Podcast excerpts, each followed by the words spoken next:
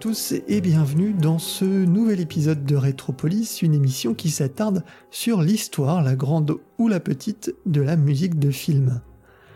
Vous le savez, nous avons un peu changé le format.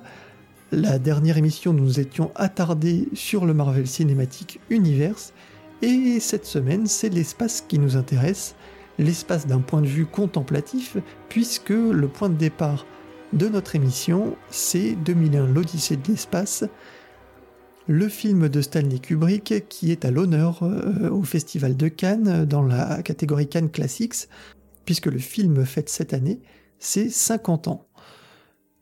Avec moi aujourd'hui, Adrien euh, m'accompagnera bah, dans, ce, dans ce périple. Salut Adrien. Salut il est intéressant pour nous que vous réagissiez à cette, euh, à cette playlist, ces dix morceaux, dix films que, que, nous allons vous faire partager, dix voyages dans l'espace, et bah, que vous disiez, vous, de votre côté, si vous avez des, morceaux que vous aimez particulièrement, qui vous font voyager dans un univers cosmique et intergalactique. Et on va commencer tout de suite notre Odyssée.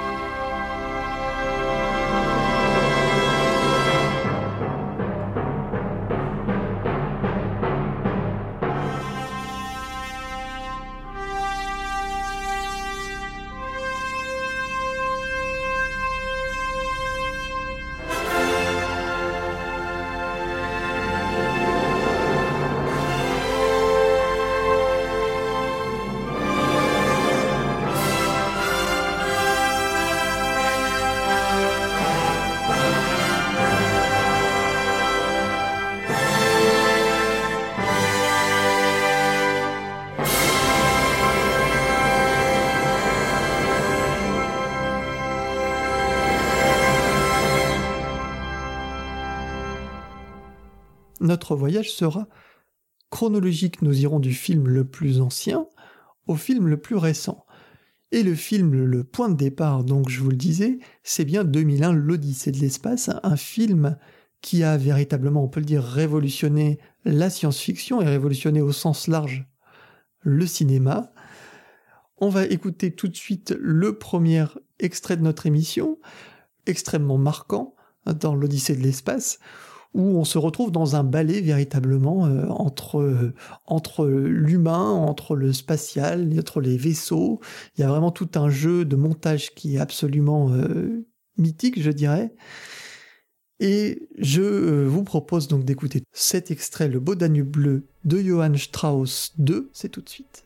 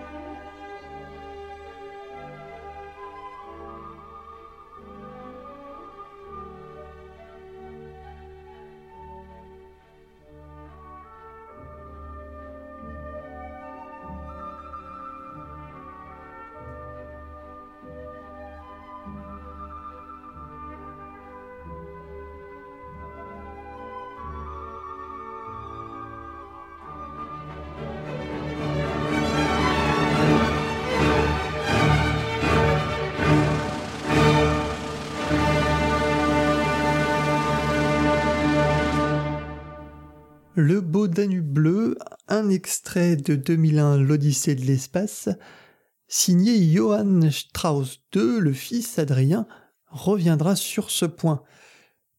Allez, à l'origine hein, de, ce, de ce de l'Odyssée de l'espace, Stanley Kubrick avait fait appel euh, au compositeur Alex North, et puis au final, euh, eh bien, il a décidé d'utiliser la musique euh, préexistante. Mais c'est déjà son idée de départ, en fait. Il avait... Exactement, oui, il savait très bien qu'il n'allait pas l'utiliser, parce que c'est une obligation des producteurs de faire appel à un score orchestral.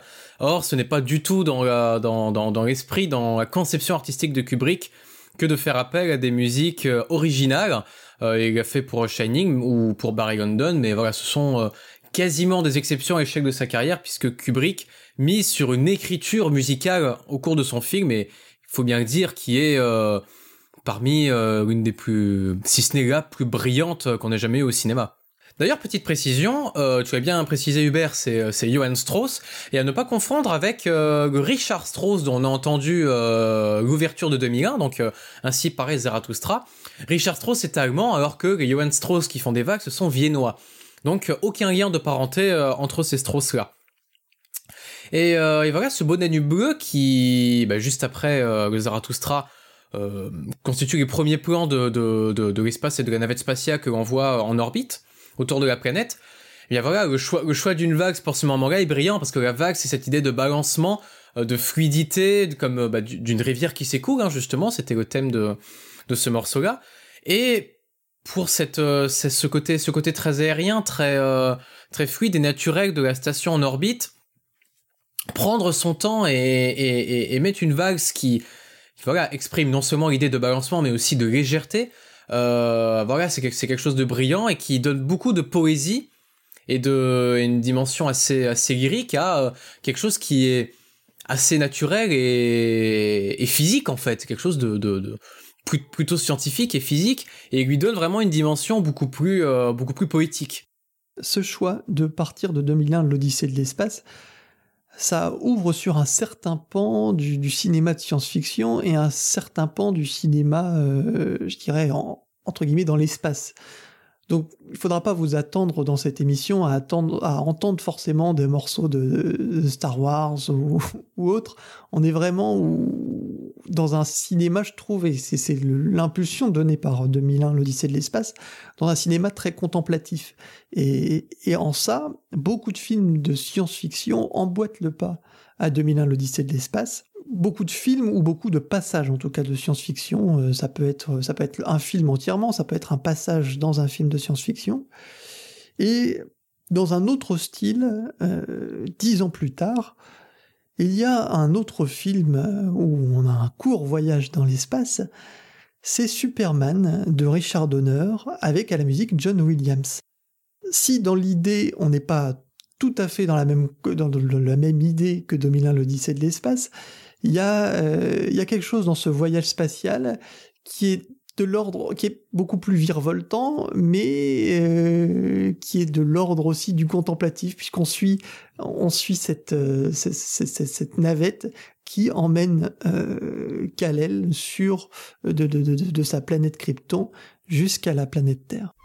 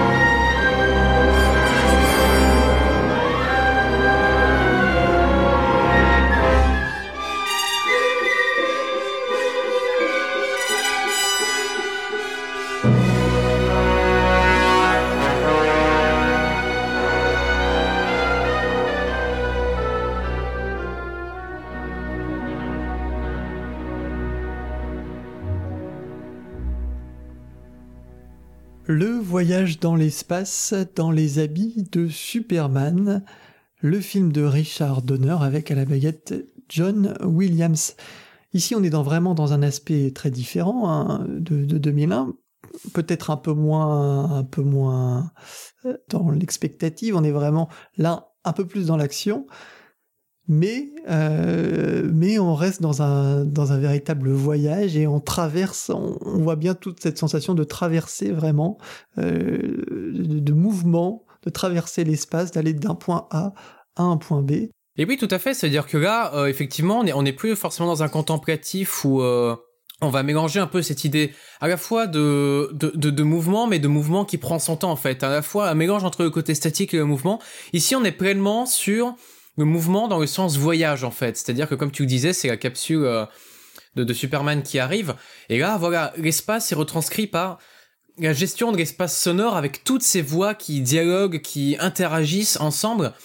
Et Williams, voilà, les fait, les fait, euh, les fait, les fait dialoguer. Euh, on retrouve vraiment le style, euh, le style qu'il avait à cette époque-là, euh, dans les années 80. Même ici, on est fin des années 70, donc fin 70, début 80, avec des grandes phrases euh, aux cordes très aiguës qui, qui sont, qui sont voilà dans la stratosphère, les trompettes en solo, etc. Donc un, un, grand, un grand lyrisme aussi, mais qui est voilà dans le dans un aspect assez surprenant, comme si l'histoire se vivait au, jour le jour. On n'est plus dans un aspect de fluidité comme on avait dans le beau bleu avec une musique qui donne l'impression de s'écouler. Ici, tout se vit en temps réel en fait. C'est une, euh, on est, on est dans, on est dans un film où, où l'action se, se, se, voilà, se, se, se, passe. Il y a de, il y a des événements, il y a du, il y a de l'action. Et, euh, et voilà, c'est un, c'est un espace qui se construit peu à peu.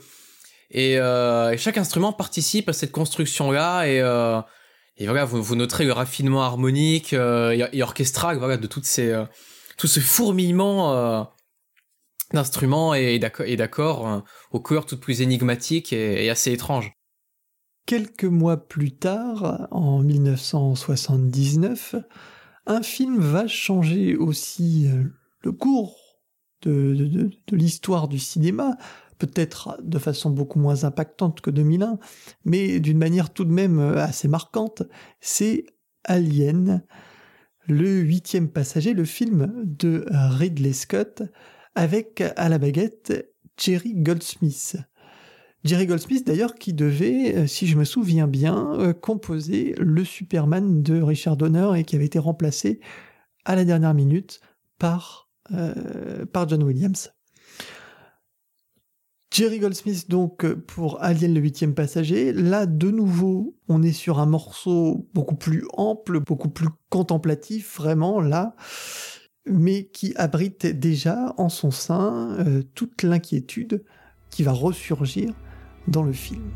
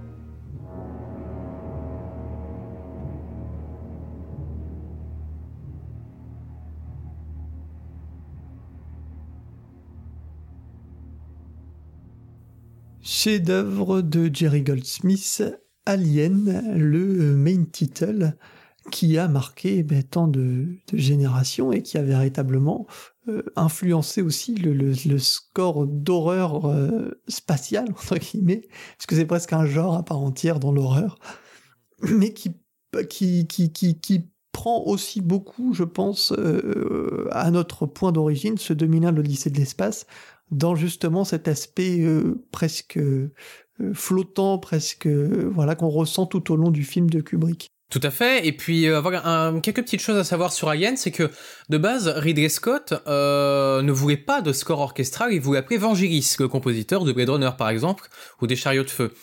Mais on lui a imposé euh, un compositeur et il a été obligé de travailler avec Goldsmith, qui a pondu accessoirement une des plus grandes BO de tous les temps, ça c'est un fait.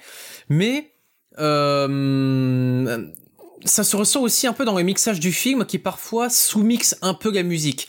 Elle est très efficace euh, pendant tout le film, mais on peut pas dire que le mixage soit forcément très gratifiant tout du long. Par contre, euh, l'ouverture de la musique, enfin de la musique, l'ouverture du film, et donc le main title de Jerry Goldsmith, est lui archi parce que voilà, comme tu dis, c'est le summum du contemplatif, et on est un peu à, l'opposé en fait du Beau Danube bleu, et un peu, euh, et oui, ce qu'on a entendu de William, c'est à mi-chemin, dans le sens où le Beau Danube bleu est très fluide, très consonant, on a une impression d'harmonie, celui de Williams développe un peu plus de surprise et un petit peu plus de dissonance en fait. On a on a un mélange entre euh, les instruments qui virevoltent avec euh, avec enthousiasme et mystère. Et là, par contre, bah, on nous plonge dans une ambiance qui est angoissante. On sent que il y a quelque chose qui va arriver dès le début. Et, euh, et, voilà, ça répond à une des grandes règles de la musique de film, qui est que la musique arrive avec anticipation par rapport aux images. Et, euh, et voilà, Goldsmith pose avec des couleurs orchestrales très modernes, très très raffinées, euh, les, textures au corps de début, le solo de trompette et surtout les petites flûtes à la fin qui viennent euh, qui viennent agrémenter la musique et qui voilà nous, mettent dans une position d'attente. Nous sommes dans l'attente de quelque chose qui va mal tourner. Et, euh, voilà, c'est tout à fait raccord avec ce que, Ridley Scott souhaitait, qui était de n'utiliser la science-fiction que comme acte de fond pour une histoire qui met davantage en avant l'horreur psychologique. La même année euh, que ce Alien de Ridley Scott et de, Jerry Goldsmith, la mode est, finalement beaucoup aux, films de science-fiction et aux films spatial, puisque, certes, il y a eu 2001 l'Odyssée de l'espace, mais surtout en 77 sort Star Wars Un Nouvel Espoir, qui euh, véritablement euh, rebat les cartes de l'industrie euh, cinématographique. Euh, vraiment, l'espace doit être au centre de, toutes les, de tous les films. Et, euh, ben même chez James Bond, on retrouve l'espace. Dans Moonraker, bien sûr, le film de Lewis Gilbert, avec à la baguette John Barry. John Barry avait déjà traité l'espace plusieurs fois dans d'autres euh, épisodes de la saga, mais d'un point de vue vraiment central, euh, jamais, puisque bah, l'espace n'était pas au centre du, récit, mais il est au centre du récit de ce Moonraker, et je vous propose d'écouter Flight into Space, un morceau euh, véritablement massif et grandiloquent.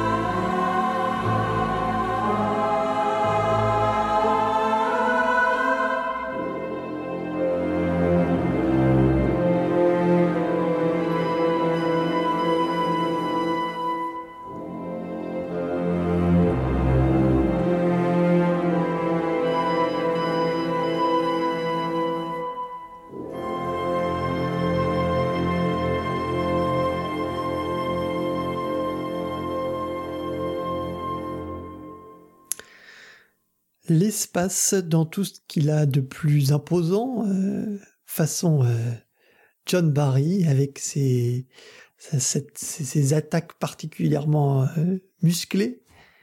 Et puis, et puis peut-être aussi dans l'instrumentation, tout ce qui peut, je crois qu'il utilise un petit peu tout, tout ce qu'on peut utiliser comme, comme, comme comme couleur. Il y a, il y a, aussi les voix à la fin de, à la fin de ce morceau. il y a en même temps le côté, je dirais, presque, presque divin de la chose. Et en même temps, euh, il y a aussi un petit aspect très contemplatif. Euh, dans ce Flight into Space. Ah tout à fait. Alors c'est un aspect contemplatif qui est très euh, avec une vision assez épique. Alors je peux je peux malheureusement pas parler de synchronisation pendant le film puisque je l'ai pas vu. Euh, même si je suis très curieux parce que connaissant la réputation du film et aussi la réputation de la BO, celle de la BO n'est plus à faire, hein, c'est cute. Mais celle du film, elle est cute, pas pour les mêmes raisons. Hein. si tu me corriges Hubert, mais il me semble pas très très bon.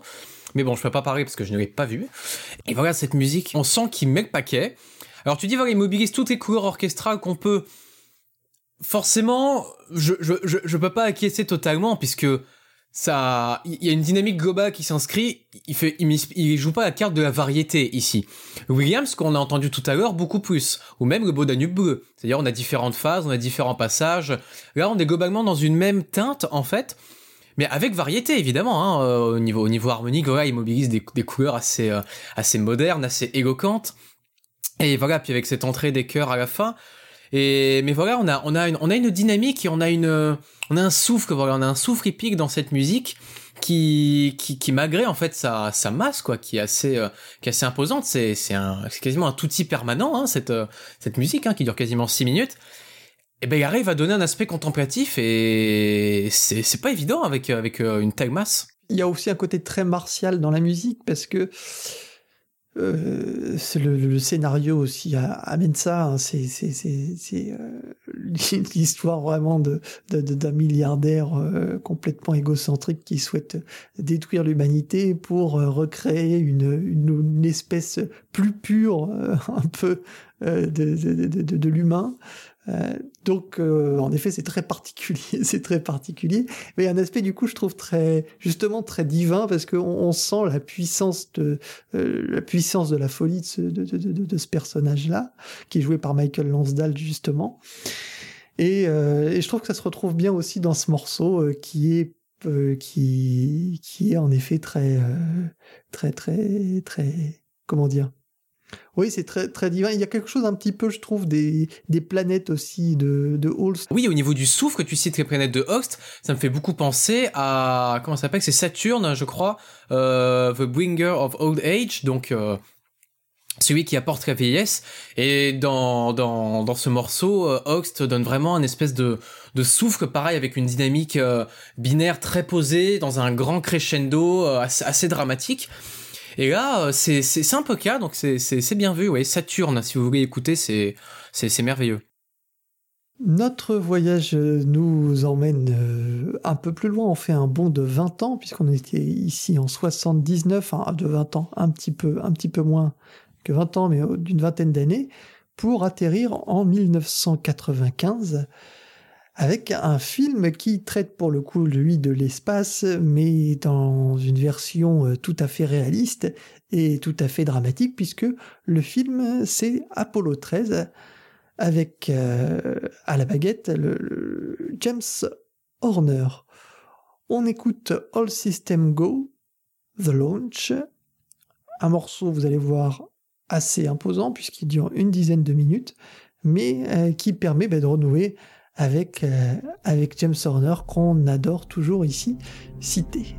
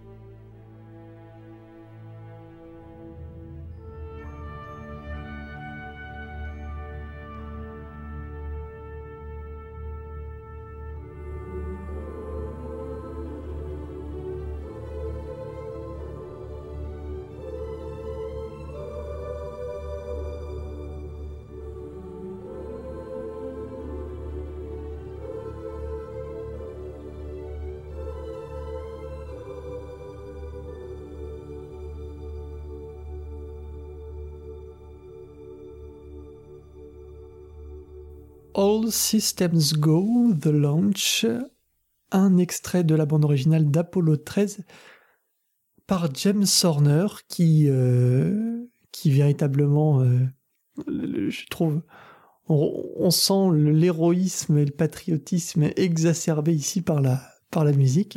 et à peine. Et, puis cette, cette, très jolie, cette très jolie conclusion, je trouve, où on imagine, on imagine parfaitement cette fusée s'envoler vers l'espace.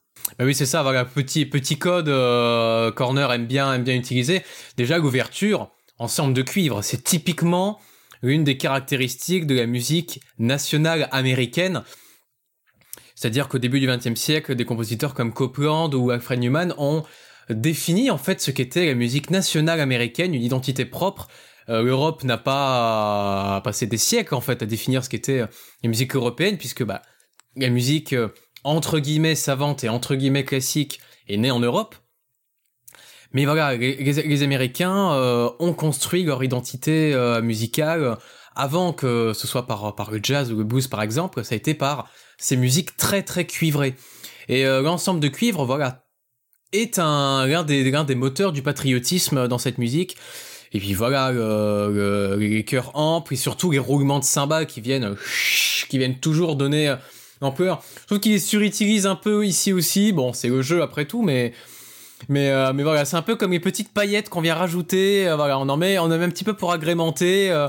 bon là, on sent qu'il en fout partout. Il vide le sac et il en met volontiers, volontiers en plus. Donc voilà, c'est c'est pas ce que je préfère d'Horner, mais voilà, Horner, c'est quand même, c'est quand même un incontournable à propos de, Ron Howard hein, qui réalise le film, on le retrouvera dans quelques semaines euh, dans l'espace puisque c'est lui qui réalise Solo, Star Wars Story, qui débarquera bientôt, euh, bientôt dans les salles. Quelques années après ce Apollo 13, vient un film de Brian De Palma, nous sommes en 2000, un autre compositeur euh, immense aussi, Ennio Morricone, pour un film Mission to Mars. Je vous propose d'écouter Earth Beats in Space et puis euh, d'en discuter ensuite.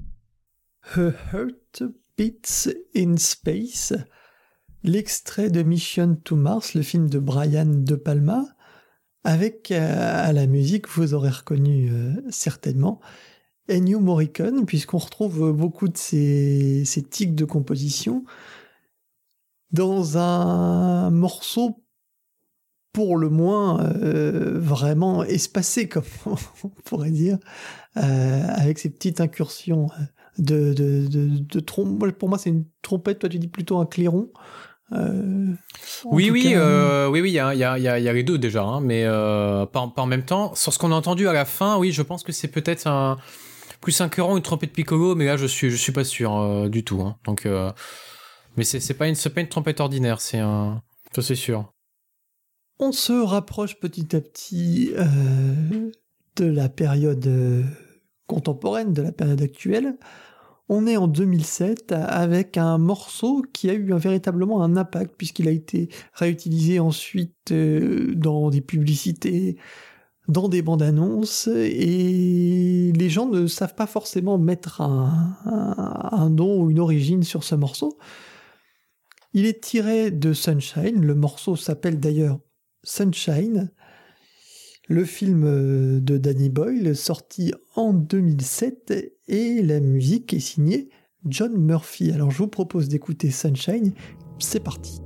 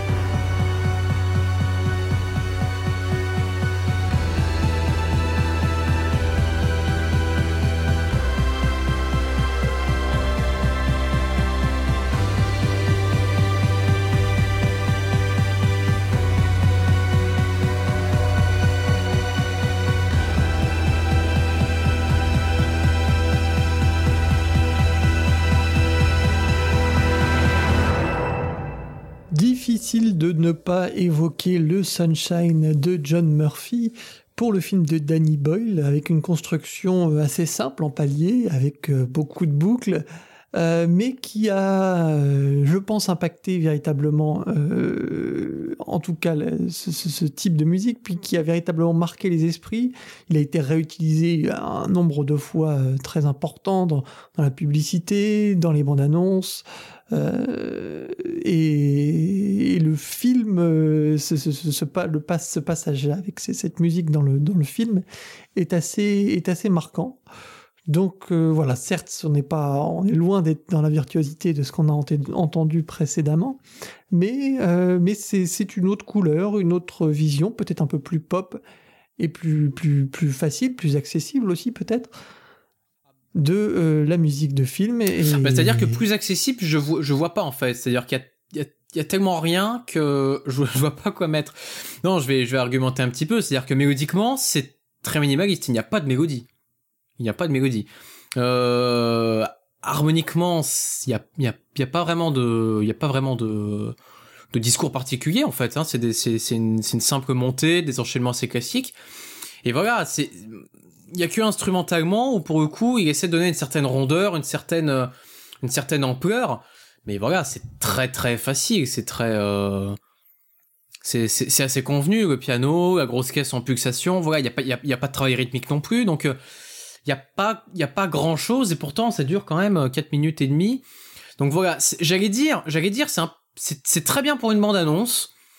Mais euh, voilà, ce n'est pas comme une musique de bande-annonce, parce que pour connaître euh, deux compositeurs de bande-annonce qui font un excellent travail aujourd'hui et qui commencent à remonter le niveau, euh, ce serait un peu une injure au monde de la musique de bande-annonce que de dire que c'est toujours des musiques assez, euh, assez tronquées et amputées de toute originalité. Donc c'est pas vrai.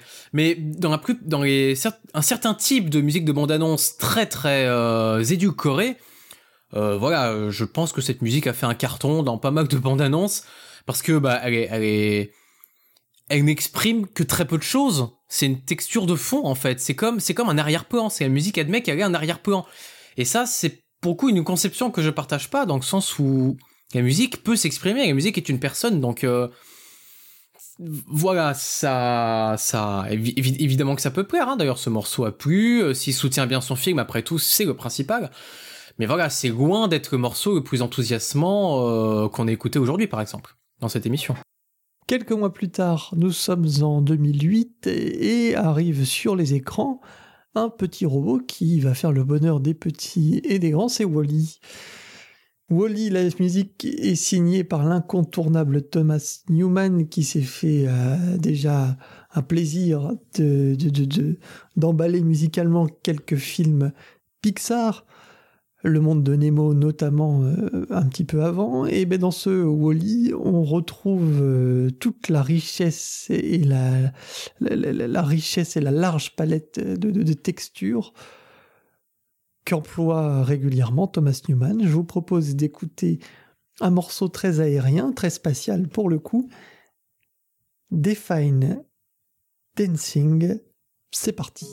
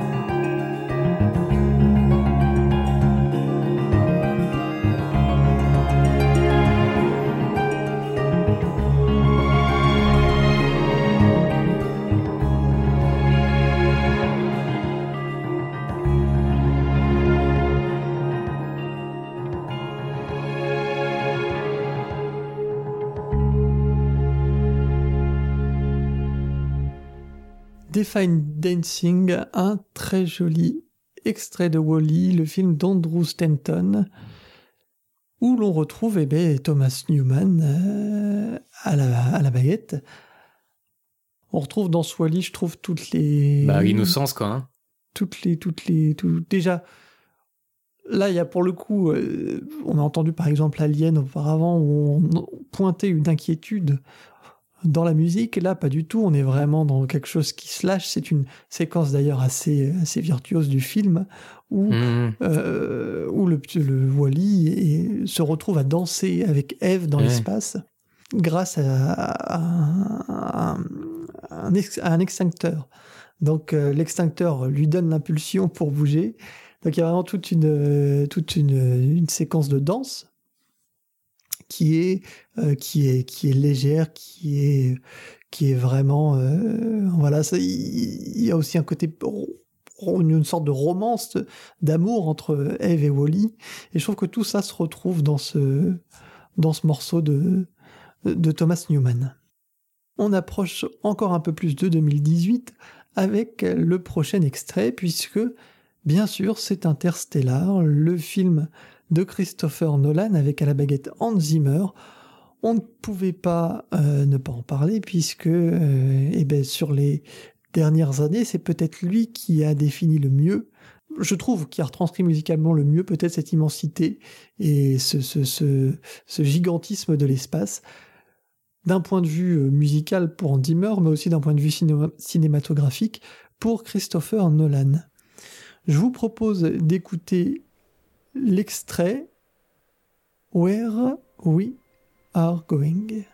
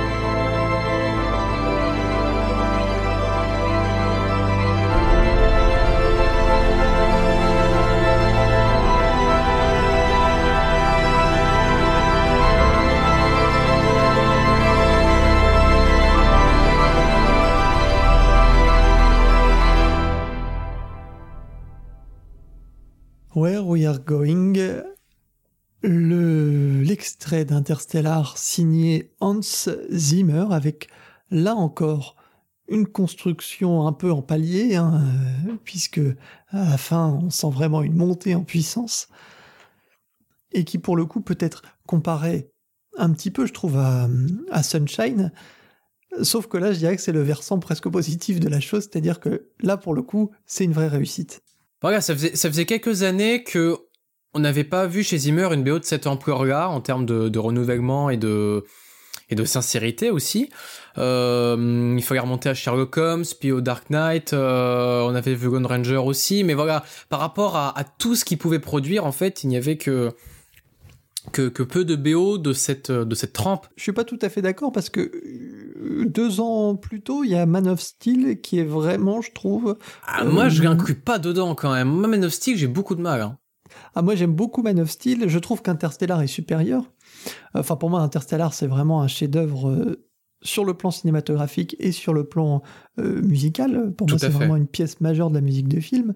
Mais euh, je trouve que Man of Steel ouvre un petit peu la direction, ouvre un peu les portes, et on sent en fait dans Man of Steel les prémices de euh, ce que va donner le, le, le Zimmer nouveau, j'ai envie de dire le Zimmer Interstellar. Alors c'est possible, hein, c'est vrai qu'au niveau des sonorités, ce que tu dis est, est loin d'être idiot. Il y a quand même pas mal de dans, dans, dans ce qui est déplacement des micros et de, de la gestion de l'espace. Hein. Ça c'est quelque chose que Zimmer aime beaucoup, c'est la gestion du, du, du, panoramique, de la reverb et tout, qui, qui est plus poussé chez lui que chez pas mal d'autres d'autres compositeurs. Et euh, mais voilà, je trouve Man of Steel très peu abouti quoi au niveau rythmique. Pareil c'est d'une pauvreté euh, un peu un peu un peu affligeante. Il y a un second violon que j'aime beaucoup euh, lorsque lorsque Krypton bah, se, fait, défoncer en fait. Et voilà qui est une touche de poésie bienvenue à ce moment là mais euh, mais voilà c'est pas une BO que je trouve aboutie. Interstellar par contre voilà c'est vraiment on revient aux sources de ce que une musique de film peut faire de mieux. Pas ce qu'elle doit être nécessairement mais ce qu'elle peut faire de mieux c'est-à-dire une une euh, partie à la fois partie d'un tout dans ce qui est de d'immerger le spectateur dans une ambiance particulière et en même temps une expression personnelle et euh, un flux à part entière qu'on peut euh, isoler.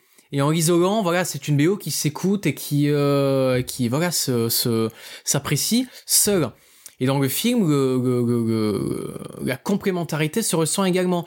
Donc c'est une c'est une excellente collaboration très aboutie avec Christopher Nolan voilà qui qui est récemment euh, une des une des incontournables hein, Nolan Zimmer. Et avec Interstellar je trouve qu'ils touchent vraiment tous deux à un peu au, au sommet de leur collaboration. C'est-à-dire que Nolan Zimmer c'est par exemple la trilogie des Batman c'est Dunkerque plus récemment. Et, euh, et voilà avec Interstellar c'est euh, voilà c'est c'est une claque tout simplement Enfin, dernier extrait de ce voyage à travers l'espace, c'est et ben de nouveau Thomas Newman, puisque c'est peut-être je trouve le film le plus récent où on a eu justement l'espace d'un point de vue véritablement euh, contemplatif là aussi. Il y a eu aussi Life euh, qui est sorti, mais qui musicalement moi m'a moins marqué. Il y a eu dernièrement aussi The Cloverfield Paradox, mais qui là est plus, je dirais, dans le, euh, le thriller spatial, mais qui, qui est moins justement dans cet aspect euh, vraiment de, de, contemplation. Passengers, il y a vraiment des passages où, euh, eh ben, où on profite vraiment de l'espace, on profite du paysage, on profite du voyage.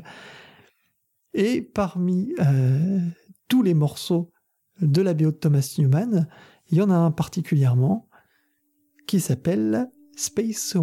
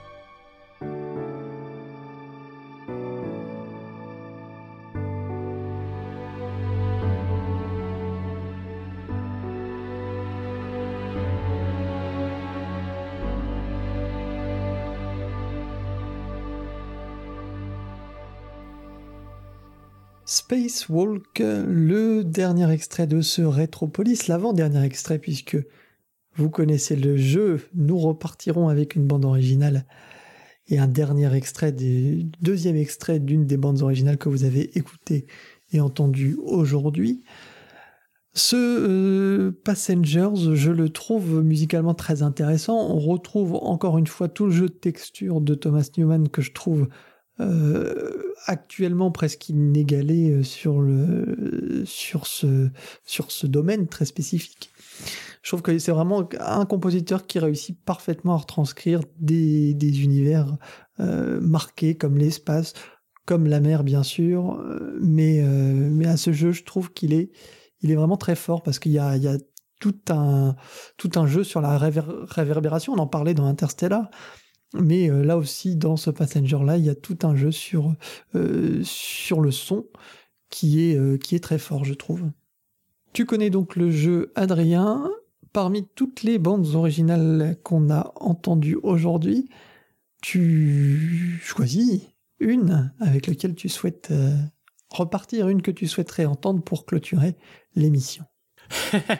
Alors forcément, moi, ce qui me parle le plus, j'ai envie de prendre John Williams, euh, The Trip to Earth euh, de Superman. Après, celle qui m'emporte le plus, j'ai envie de citer Alien quand même. Alors c'est pas original, mais mais Alien, euh, c'est quand même euh, c'est comme une merveille de bout en bout, comme comme d'autres morceaux qu'on a entendus. Hein. Il y a des vraiment euh, là entre entre il y, a, eu Moonraker, il y a eu il y a eu Superman et tout. Ah, j'ai envie de choisir Alien quand même parce que voilà c'est en termes d'impact aussi c'est quand même c'est quand même inestimable et sans égal par rapport à tout ce qu'on a entendu. Et j'exclus volontairement le Zarathustra parce que voilà, c'est une musique préexistante. Adrien vous propose donc de clôturer l'émission par un nouvel extrait d'Alien. Je vous propose d'écouter le end title. Avant de se quitter, je vous rappelle bien sûr que vous pouvez retrouver l'émission sur SoundCloud, sur iTunes, sur Podcast Addict que vous pouvez nous suivre, euh, partager l'émission. Vous pouvez également retrouver Adrien sur Syllabéo qui a fait une excellente émission euh, tout à fait euh, précise et tout à fait riche sur la collaboration entre Danny Elfman et Tim Burton, un épisode. Enfin, ça faisait à peu près deux ans que je vous disais qu'il arrivait que si la BO allait venir, à chaque fois en fin d'émission, euh, Hubert me demandait euh, alors qu'est-ce que vous avez en route? Bah la même chose, hein, quasiment, un peu de choses près. Et là, ça y est, il est sorti, donc euh, donc voilà, profitez. Et eh ben ça y est, il est sorti, profitez-en. Vous apprendrez beaucoup sur, sur cette mythique collaboration qui a donné naissance à quelques chefs-d'œuvre de la musique de film. Je vous laisse donc avec le end title Alien Jerry Goldsmith. Je vous dis à très bientôt. Ciao ciao.